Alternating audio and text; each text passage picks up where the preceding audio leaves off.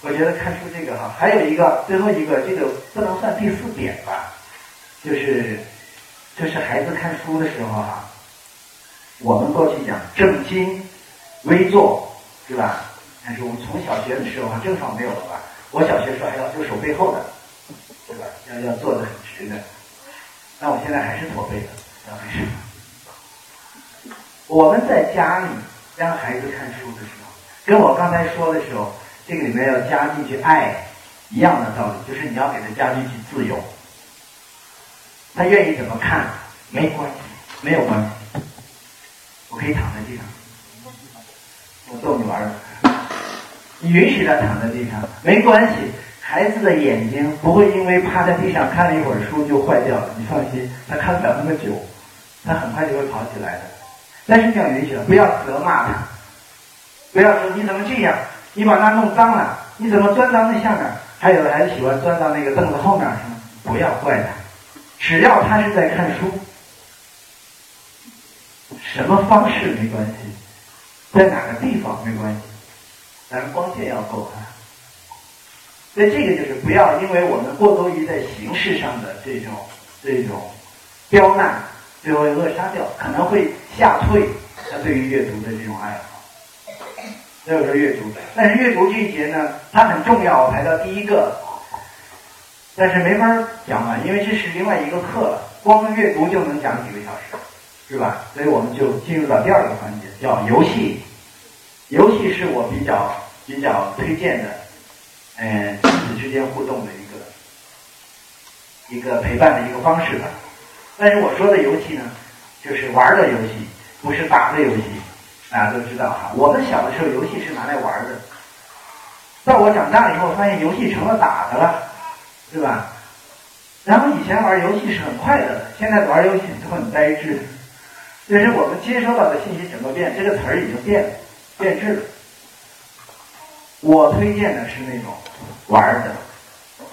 我们讲孩子啊，我们讲这个幼儿在学习、儿童在学习的时候，我们有一种记忆叫做肌肉记忆，就是说这个孩子你给他讲是没有用的。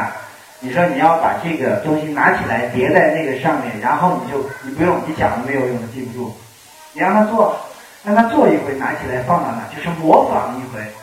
他的身体就记住了，他的肌肉就记住了。这幼儿的学习方式是这样。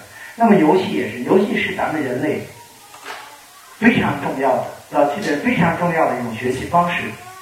就当我们还在狩猎采集的这个这个时代的时候，那么这种包括动物，包括狮子，教他的小狮子，它就是通过这种同伴之间玩耍呀，这种模拟的这种攻击 和逃跑啊。来练习这种捕猎的这种本领，所以游戏是非常，就是我们学习的一种非常非常有帮助的手段，很主要的一个手段。但是我们后来呢，为什么不太重视？就是因为游戏这块地方沦陷，被谁攻占了？被各大游戏商、各种的这种出版商、玩具商、各种的这种商业的势力攻占。于是我们现在就是一到游戏的时候呢，就是你去你去百度嘛，你几岁？你孩子几岁？啊，你可以玩什么什么游戏？哎，我这儿有什么玩具？整个全套的。现在厉害到什么呢？你你今年定完以后，明年你孩子四岁了，四岁的东西又来了，就是已经到这种商业营销哈。我就想跟推荐，我想跟大家推荐我的一个朋友，他成功的用这个肉体的游戏。来戒掉了孩子的什么瘾啊？光头强瘾，光头强啊，光头强这个也不好说哈，人家很确实很成功啊，他这个商业上，所以说中国的小学生一岁的一年级在看这个光头强，二年级的在看光头强，三年级还是光头强，非常成功。他怎么办？孩子看怎么办？你说不让他看，电脑藏起来，电视关掉，那不就是又哭又闹的？他很聪明，有些朋友非常聪明。家里不是三个人吗？爸爸妈妈还有孩子。于是熊大、熊二还有光头强，很简单呐。光头强戴了一个什么样的帽子啊？熊大的肚子什么样啊？熊二什么样？这个爸爸就用一天的时间把家里三个人装备全部堆齐。我说的装备不是 QQ 上的装备，不是游戏，它就是纸壳子、旧衣服弄起来了之后，我告诉孩子，到那天晚上，孩子又说：“光头强，我要看光头强。”他爸说：“你等会儿，我给你看。”把门一拉开，妈妈出来了，熊二，玩疯了，这孩子又玩疯了，好玩多了。你以为孩子真的喜欢看那个吗？这种。就是要什么？要我们投入时间，对吧？投入力气，要出汗，还会受伤，因为他做的时候把手还给接伤了。但是这种流血流汗换来的是孩子对你的那种高度的那种依赖，你总希望孩子依赖你，不是依赖电视。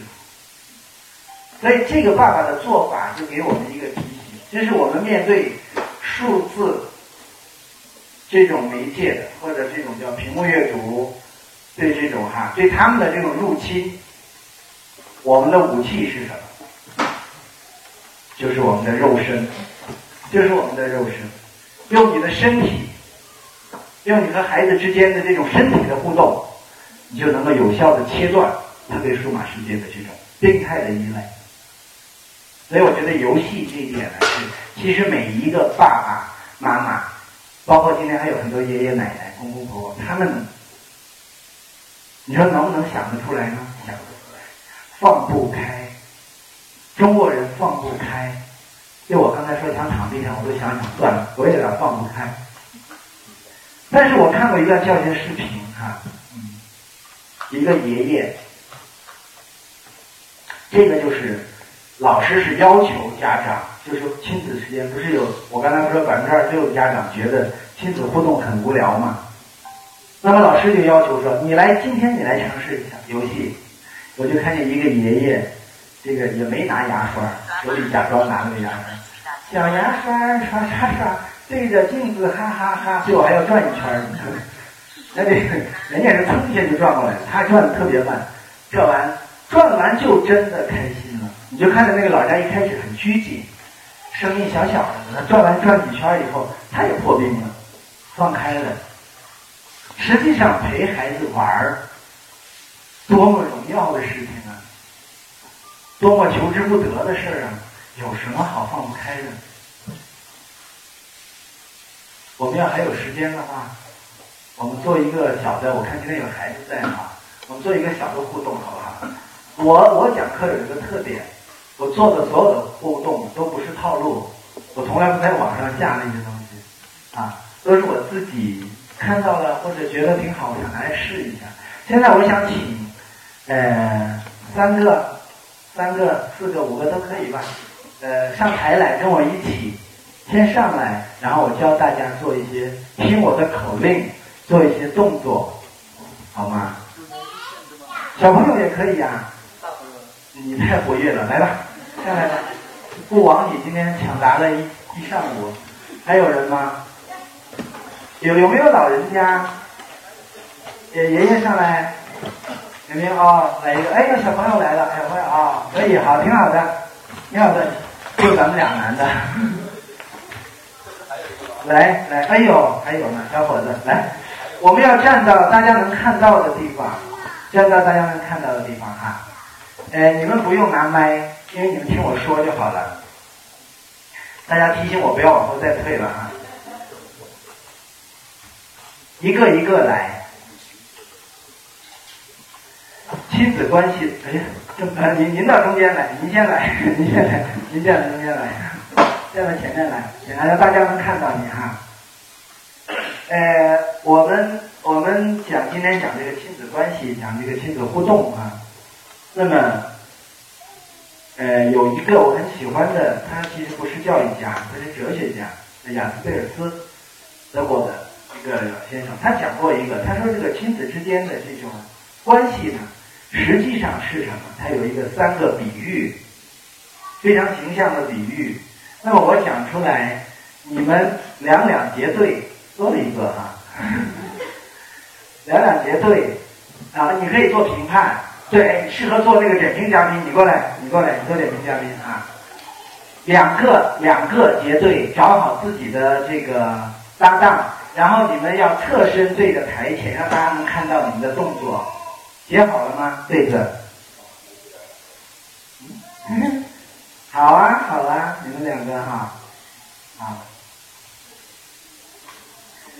他说，好的亲子关系是一棵树，你先来好吗？你先来，一棵树摇动另一棵树，摇一下给我看。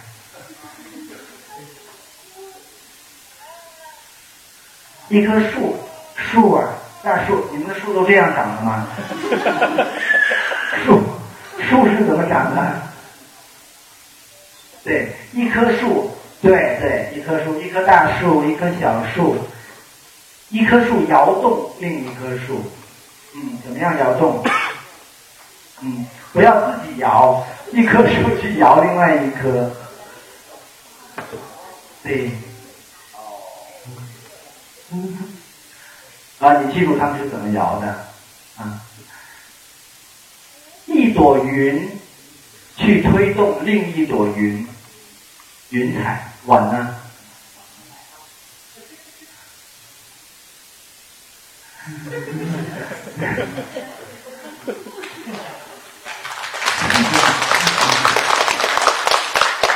这一朵云特别紧张。好，你们到前面来，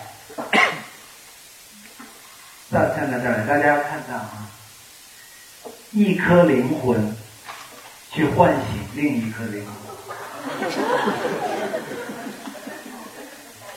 你需要麦了，你需要。那我们看看怎么样唤醒另外一个你今天开心吗？嗯，什么事情让你很开心啊？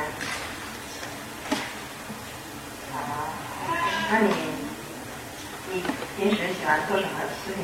就是有什么爱好？喜欢看书，喜欢看什么类的书呢？科幻类的，啊，挺认真。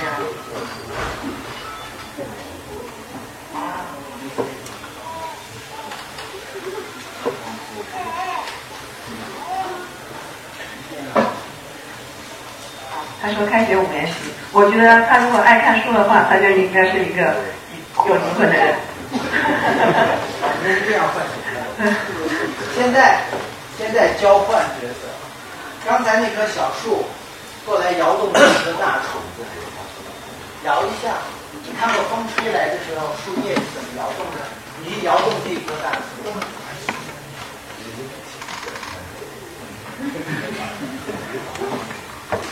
啊，这这朵云，这朵云，这朵云去推动，去推动另一朵。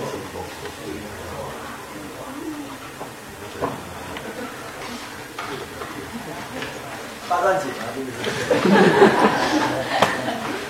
灵魂。我对他刚才做的并不满意，你有没有更好的做法？其实你是一颗灵魂，你去唤醒。你有什么方式？除了谈话，除了这种家访，你有别的方式吗？唤醒。拥抱，拥抱。你能不能假装睡一下？睡觉啊，你在睡觉，那怎么唤醒你？教教我，怎么样唤醒？亲，亲，没说的，起来，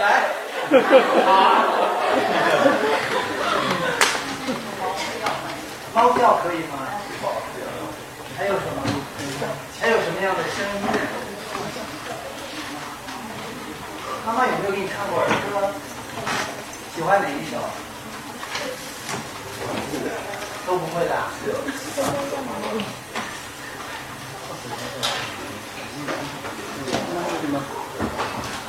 好好好，好，先不要下去哈，先不要下去，我们两个来示范一下。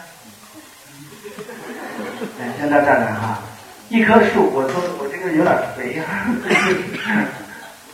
一棵树，假如我是一棵树。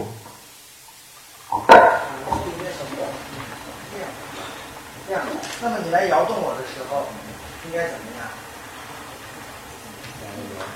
首先你不应该站得那么远，对不对？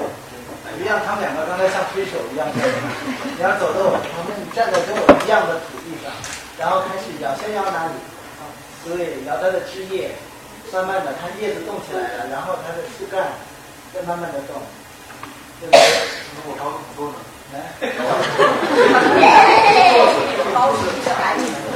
你要我蹲下来还是搬不动对，大人和孩子肯定是一棵大树，对不对？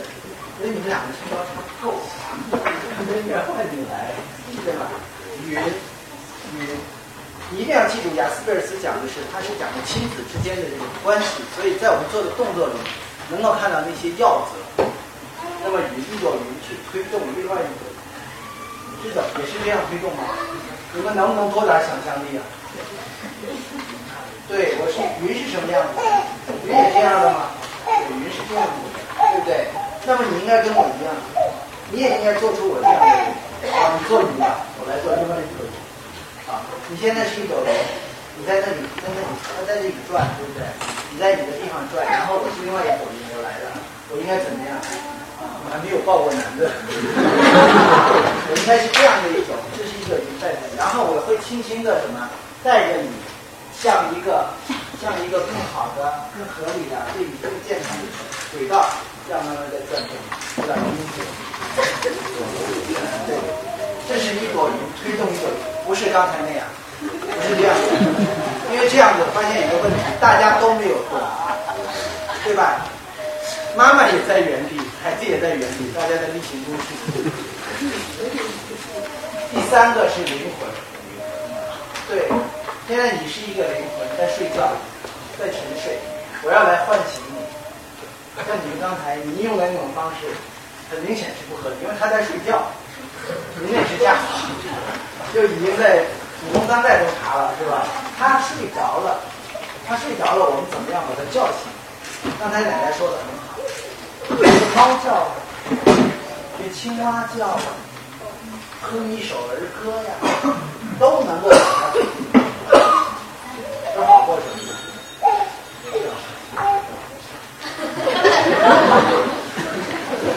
这都是唤醒，所以我们会发现刚才的摇动、推动和唤醒本身是中性的，还没有要求你怎么做，你可以有你的方式，你可以把它摇得满地树叶子，是吧？你可以把它推到掉到台顶上去，你可以可以把它叫得站起来哆嗦，可以把它唤醒，没问题。但是这个有违了我们亲子关系陪伴之间的这种这种要则，所以我说我的爸爸，我讲完我的爸爸，你们再下去哈。我的爸爸很很严厉，很很很粗暴的一个爸爸啊。但是他在我很小的时候，他叫我起床的时候，他那双经常打我屁股的手，他会很温柔的摸我。会摸我的脸，摸我的耳朵、头发，把我摸醒。他从来不会说起床了，狗中了，摆地启动了，不会不会，他都会，他再急，他都会慢慢的摸一摸，把你摸一下。所以你能看到家庭教育的这种传承。父亲给我解释我为什么他要这样做，因为他小的时候是被我奶奶很粗暴的教训。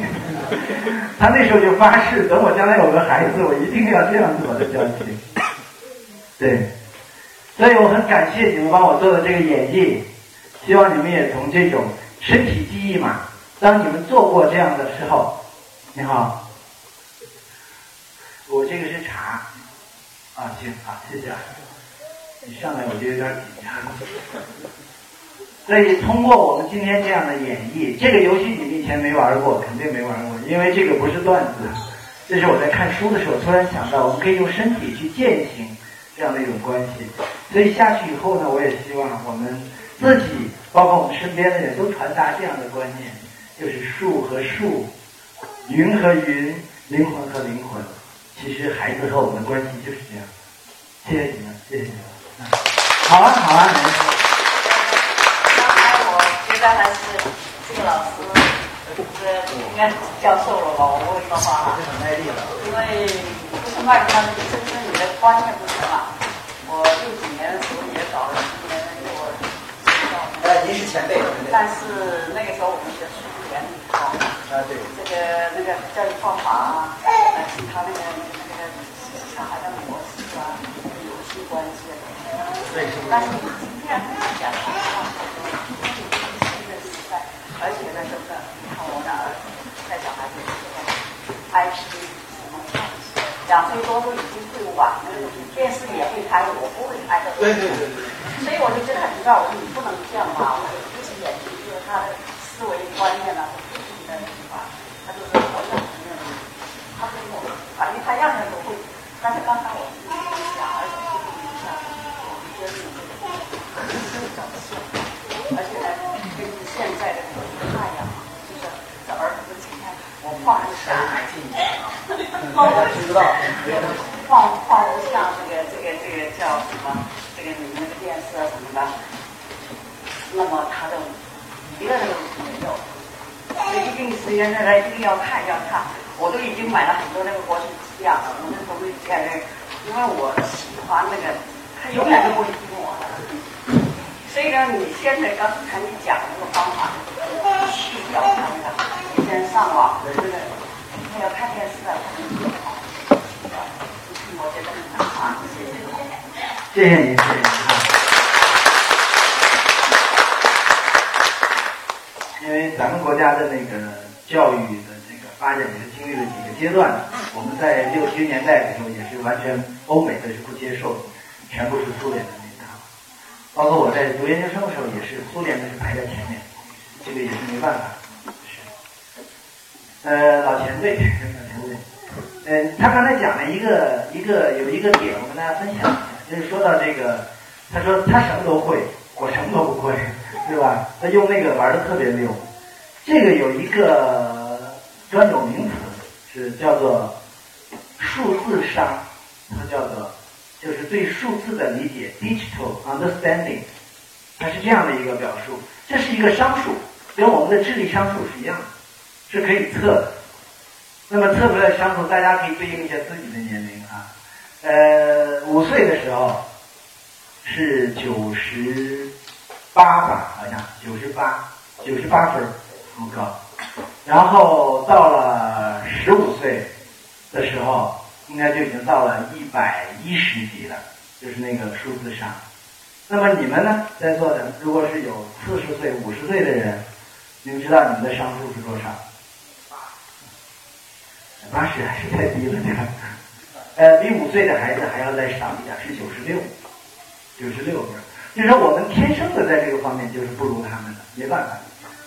呃，所以这个奶奶您说不懂，这个正常，非常正常。就是这个本来就是所有的东西是按照他们的思维模式设计的，所以他更容易懂啊。但是不能因为我们不懂，我们就放弃，对吧？我们还是寸土必争的，在这个事情上啊。我觉得我们。我看到一些老人家愿意为这个孩子就这种争夺啊，去出一份力，我就特别感动。然后我们讲到这个这个游戏，因为这回可能时间真不够。游戏，然后接下来呢就会，那我就下面几个，大概也还有四五个，我们快速的过一下哈。那么聊天，聊天哈是一个我比较推荐的一种一种方式，但是我讲的聊天呢，不是说。嗯，就是那么，广东人说叫什么“听哈改呀”，不是，不是那样。我是希望我们的父母和孩子之间呢，有一个就是每个星期能有一次，呃，其实它是类似于一个叫做家庭聚会还是沙龙是这样的一种东西，它是有仪式感的，它不是说随便今天吃完饭把筷子一推我们就开始聊的，不是的。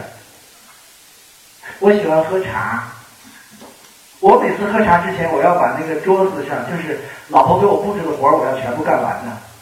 我不能说把碗留在那儿，我就到那儿喝茶去了，不行。我的仪式感非常强，我必须把桌子都收拾干净了，手也洗干净了，水包好才走到茶。我不在饭桌上喝茶，我要到茶几上喝茶。仪式感。那么小孩子也是，小孩子需要仪式感，就是聊天这个事情。你想不想让他觉得这个聊天很重要，因为聊天是一个你跟他之间互动非常有效的一个方式。你想不想让他觉得很重要。如果你希望他觉得这个东西很重要，你就不能够太随便、太口 k。就像我觉得喝茶对我很重要，所以我一定要把一切搞定、洗干净手，我才到那儿去喝茶。聊天呢，我推荐大家是，嗯，看你们家谁主聊，不要三个一起聊，三个一起聊聊不出来东西的。呃，妈妈主聊或者爸爸主聊，可以在家里找一个聊天角。这个聊天角可以是哪儿呢？可以是这个桌子的后面，没问题，躲起来。对吧？你们看不到我，这个是一种安全感啊。这个人是人类是很喜欢很喜欢山洞的，因为我们在那个年代只有躲在山洞里才能不被猛兽袭击嘛，所以人躲在这种角落里都有安全感。啊，爸爸不准来，这个是妈妈和我聊天的地方。那么可以要反走一些，不要坐在像刚才我刚才那位妈妈说跟她聊天，在唤醒那个灵魂的时候，太正式了。太一板一眼了，这个应该是招生面试的那种那种方式哈。跟孩子呢就可以反走一些，你们可以坐在地上没问题，你们可以躺着，我就是可以真的躺着。我告诉你们，如果躺下来以后，你们再往上看，变了，你的世界变了。你躺下来再看这个地板，这个地板不是刚才的那种灰蒙蒙的，当你躺下来发现上面有很多纹路。然后再看天花，很奇怪哦，这些灯好像在对你笑，什么都变了。孩子的世界呢，它是一个很特殊的视角。我们平时看到的东西，让我举一个例子，这是那个谁告诉我，呃，龙迪，现在也是我们国家一个很著名的一个儿童保护方面的专家了。他跟我说，他原来在北京的时候，他带着孩子去逛街啊，去到那个商店里面。他说：“一进商店，孩子就要抱，很怪。他说在外边好好的，一进商店就要抱。你们猜猜为什么？对呀，这个妈妈有经验。孩子说：‘你抱我啦，你不抱我，我看见的全都是屁股，着急呀。’所以他的视角跟我们是不一样的。”那么你要想进入他的世界，你就得有他的视角。所以你跟他聊天，你想让他信赖你，想信赖你就去跟他去到他的地方，不要坐在桌子上正正儿八经的聊。那么聊天这是形式的问题，内容我们都挺好像缺乏。你看刚才我叫几位家长上来示范一下，就除了奶奶算是受过专业训练的，她还知道用猫叫啊、用青蛙叫啊这样的唤醒，其他人都是比较正规。所以我们还是就是比较缺乏想象力啊，我们放开还是放开。那我就帮你们放开，就是跟孩子好，跟孩，我还有多长时间呢？没有哈。跟孩子聊天呢，有一个有几个吧，我教你就是孩子会接话的，不要像刚才那个，刚才有刚才刚才是哪个家长在说？那你你今天怎么样？你开心吗？你这样问呢，不会有什么，他就会说某爷啊，给坏蛋吗？他接不下去这个话题，所以呢，有一个办法是什么？从自己聊。我小的时候就很喜欢听我的爸爸妈妈讲他的事儿，我现在也很喜欢跟我的女儿讲我的事情。讲我什么时候呢？我会跟她讲我小时候，就是那样。我像你这么大的时候，我会怎么样怎么样？孩子就很高兴了，很有兴趣。他哎。那是怎么样的？你为什么会这样啊？然后我就开始跟他这个话题就展开了，他就会他就会为我带到这样一个情境。那么还有一个办法是什么？假想，孩子是喜欢做这种就是想象的、模拟的。你会告诉他，刚才那个奶奶说学猫叫，你跟一个孩子说，你说你现在不是你了，你是一只猫，他马上就在想猫是什么样啊？猫应该关注什么话题呀？然后就今天晚上咱们家不吃饭了，都吃鱼。那孩子一开始跟着这个故事往下走了，所以这种聊天呢，就是非常容易，他有童趣，他容易激发孩子的这种这种话题欲。他和跟你的聊着聊着的过程中，一开始聊的是猫，到最后就聊到他了，就开始他和他们班的小同学啊什么，就好过你直接上来就问，根本有冇打你呀？你有冇打人啊？你这个就问不下去了。所以我觉得这种哈，它是在话术上是一个比较好打开的话题。那么同时还有一个很重要的，呃呃价值，就是现在的小孩呀，为什么我说你们要跟孩子聊你们呢？一定要聊自己，不要永远都是阿宅呀阿宅呀雷呀雷呀雷呀。你要跟他讲我啊，你工作上有没有不开心的事？回家可以跟他说，没问题。你今天在路上看到一个什么搞笑的，可以跟他说分享，他会关心。今天的孩子，在咱们的二胎政策放开放宽之放开之前呢，每个孩子都是孤岛。你不要再去切断他的这种联系了，他的生活里已经没有别人了，所以你要让你成为他的别人。要他关心你的生活，好奇你的过去，担心你的未来，跟他聊。所以聊天是一个非常好的、好的一个营养，对孩子来讲哈。那么还有一点提醒你们一下，这是一个医生跟我说的。他说现在都市的小朋友呢，这个语言呐，这个口语啊，发音呐，咬字啊，呃，不严重。但是出现了一些小的问题，呃，他的理解是，就是我们不知道合不合适在这儿讲啊，这是我们在医学上的一个猜测嘛。我们认为跟这个母乳有关，就是因为联合国是倡导这个在六个月以前是不添加辅食的嘛，那孩子是没有机会咀嚼的嘛。但是咀嚼这个动作对他的这个语言的发育啊是很有帮助的。那么，因为在六个月以前，那我们国家现在好像有的是提到四个月了哈，四个月、五个月就可以添加了。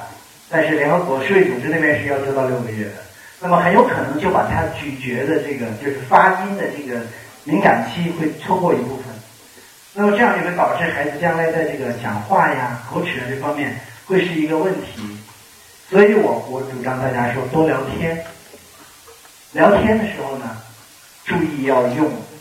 就是要注意你自己的咬字，这个当然这个就讲起来就太细了啊。但是广州人，我虽然广州话说的不好，但是广州话里面有很多你们叫懒音的，你们知道吧？就是那个后一个音把前一个音吞掉了，那种懒音出来了。这个普通话也会有，是吧？这个我们最近的那个段子叫什么？西红柿炒鸡蛋，大家把它叫什么？师兄什么？是师兄鸡蛋。师兄炒鸡蛋，其实这个就是懒音，普通话懒音。那么我们在跟很小的孩子讲话的时候，每一个字要咬，还是要咬到位。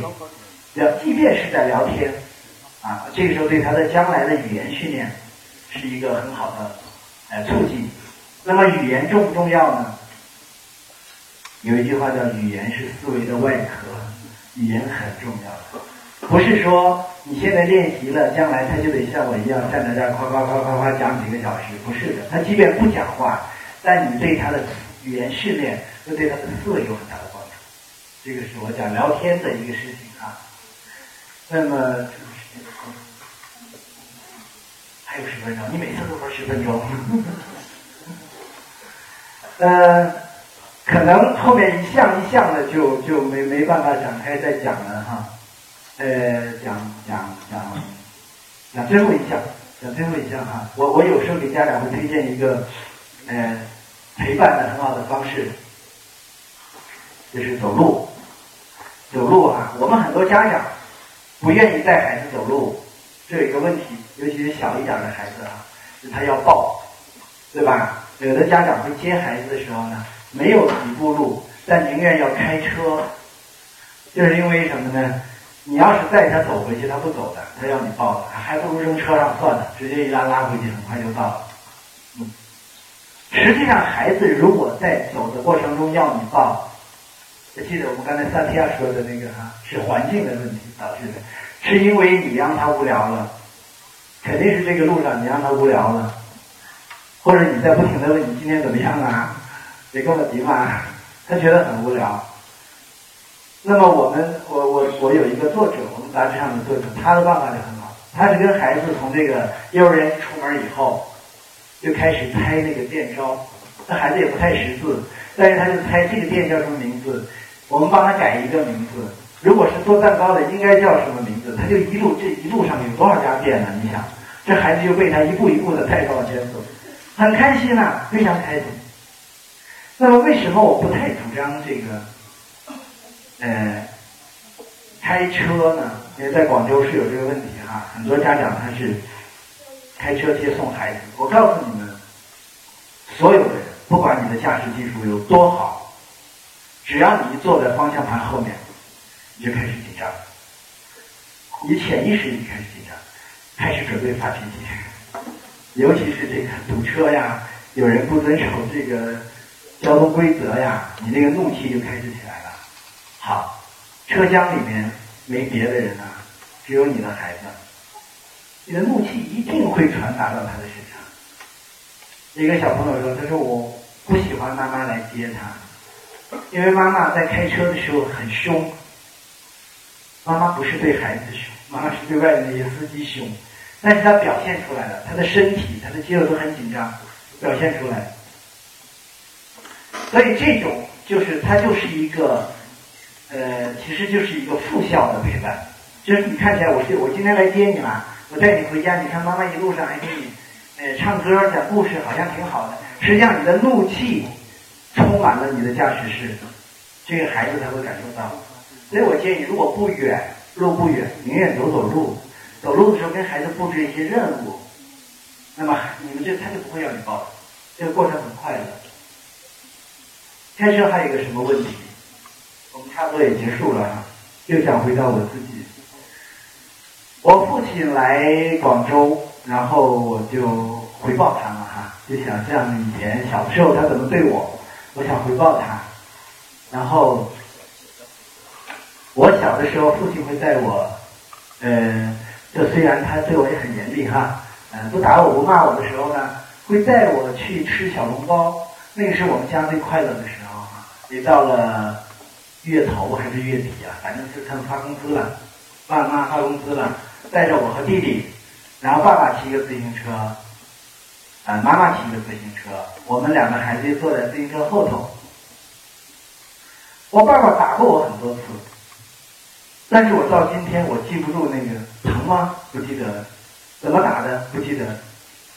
可是每个月的这一幕，就是这种陪伴，虽然他没有看过，可是我坐在后面，我到今天都能记得我爸爸那个衣服上那种汗味儿，还有那种烟草，我爸爸抽烟的那种烟味儿，而且这是我唯一一个可以合理的抱着他的时候，因为我会掉下去啊，我得抱着他。这种亲近感，让我直到今天都还都还栩栩如生。所以这种陪伴啊，我我我为什么说爸爸来了广州以后，我也带他去吃饭？为什么我就做不到原来的那种感觉呢？我后来发现就是开车，因为我一上车我也紧张。然后车还有一个问题，就是一个坐这边，一个坐那边，你们的距离实际上是是被隔开的。你开着车也不能一会儿去搭一搭爸爸的肩膀，是吧？所以后来我爸爸应该秋天我会让他再来一次哈。我决定这次不开车了，我决定去坐地铁接他。我可以拉着我的爸爸，扶着他。我想让儿时的那种陪伴能够在我的身上，在我们的今天哈能够重新再延续。所以我就讲到这个，还有好多没时间了哈。呃，以后如果有机会，可以跟大家再次讲。嗯，讲到这个，最后给你们布置一个作业吧，好吧？布置一个作业啊。呃，回家的时候呢，就是我认为呀，我自己认为亲子关系最好的亲子关系，应该是互相崇拜的。不要以为就是爸爸是孩子的英雄，应该永远都是孩子崇拜爸爸、崇拜妈妈，不是，你也应该崇拜你的小孩。这才是稳定的、健康的亲子关系。你觉得小孩没什么好崇拜的？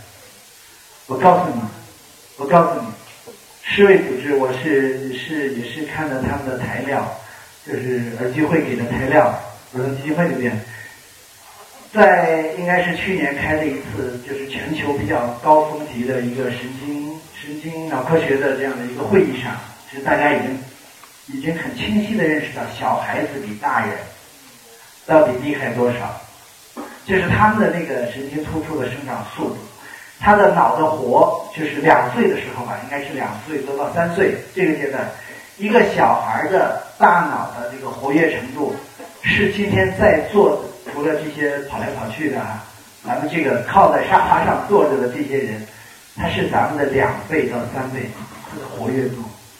小孩子很厉害的，所以我想你们回家以后啊，写一个小条子，跟你的孩子，对吧？孩子写下来，我崇拜我的妈妈是因为什么什么什么什么，对吧？那么妈妈回去也写下，其实我挺崇拜我的小孩，因为他什么什么什么什么。写完以后啊，把这个条子存起来，不用交给我了。再过十年。再过二十年，你把它拿出来看，我敢打赌，你们肯定会看哭的。就讲到这，谢谢你们今天的陪伴。